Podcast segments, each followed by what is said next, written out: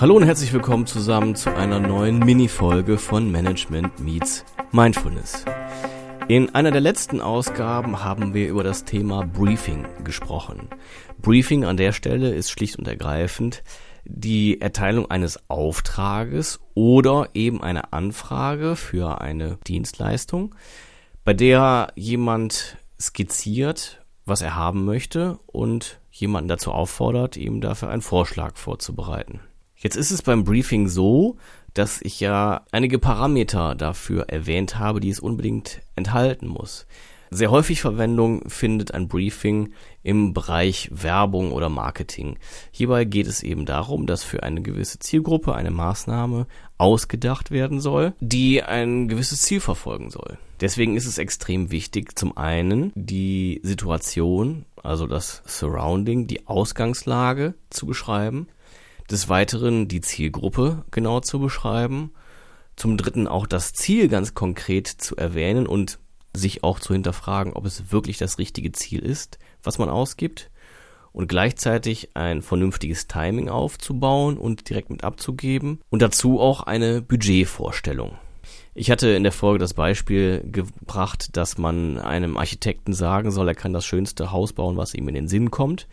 Wenn er es aber dann geplant hat und eine Zahl daran geschrieben hat, kann es sein, dass man feststellt, dass das wirklich überhaupt nichts mit den eigenen Vorstellungen zu tun hatte.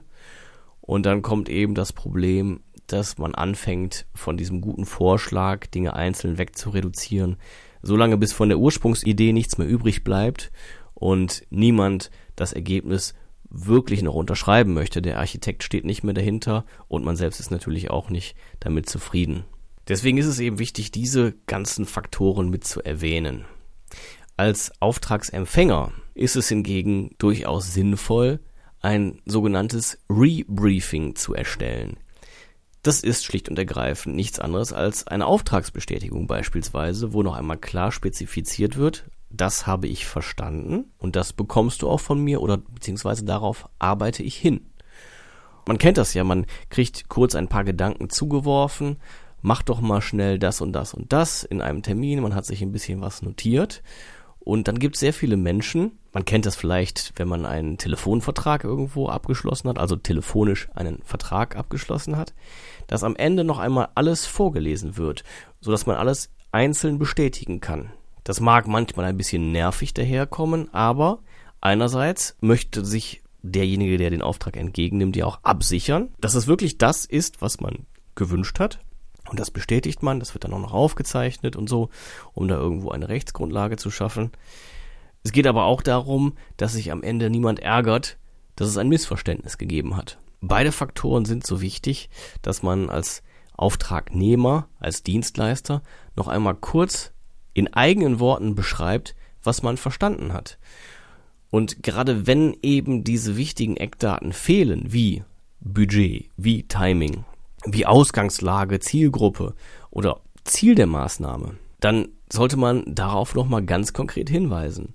Weil nur so lässt es sich am Ende sicherstellen, dass das Ergebnis auch den Anforderungen entspricht. Hat man zum Beispiel den Auftrag bekommen, einen tollen, bunten Katalog zu erstellen, kann man sagen, ich habe verstanden, wir sollen einen Katalog erstellen, der sehr bunt sein soll mit vielen tollen und bunten Fotos und dann kann der potenzielle Kunde zum Beispiel einsteigen und sagen, ja, ist richtig, ich habe mir vorgestellt, der Katalog soll bunt sein. Bei den Fotos dachte ich aber eher an Schwarz-Weiß-Aufnahmen. Und schon ist man dem Ergebnis ein kleines Stückchen näher gekommen. Weil dadurch, dass man es in eigene Worte fasst, mit den eigenen Assoziationen belegt und die wiederum spiegelt, führt es dazu, dass der Auftraggeber noch einmal neu darüber nachdenkt.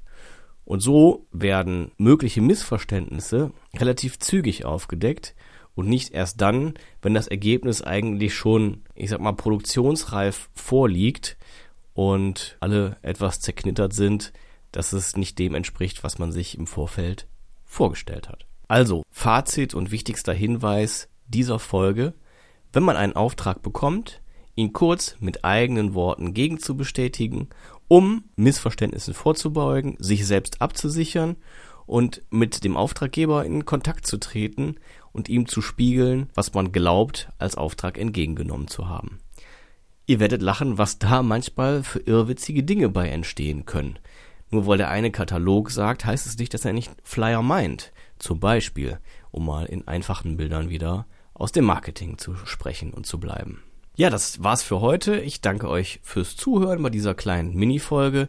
Hinterlasst uns gerne Feedback per E-Mail an die info at m-x-m.net oder folgt uns, ganz wichtig, folgt uns unbedingt bei Instagram, gerne auch bei Facebook und das Allerwichtigste überhaupt, abonniert weiter so schön fleißig den Podcast. Wir freuen uns sehr darüber. Es ist ein stetiges Wachstum. Es geht immer weiter und das ist die Richtung, die wir uns erhofft hatten. Und das motiviert uns und treibt uns an, auch weiterzumachen. In diesem Sinne sage ich bis bald, freue mich, euch bald wieder begrüßen zu dürfen. Mein Name ist Philipp und das war Management Meets Mindfulness.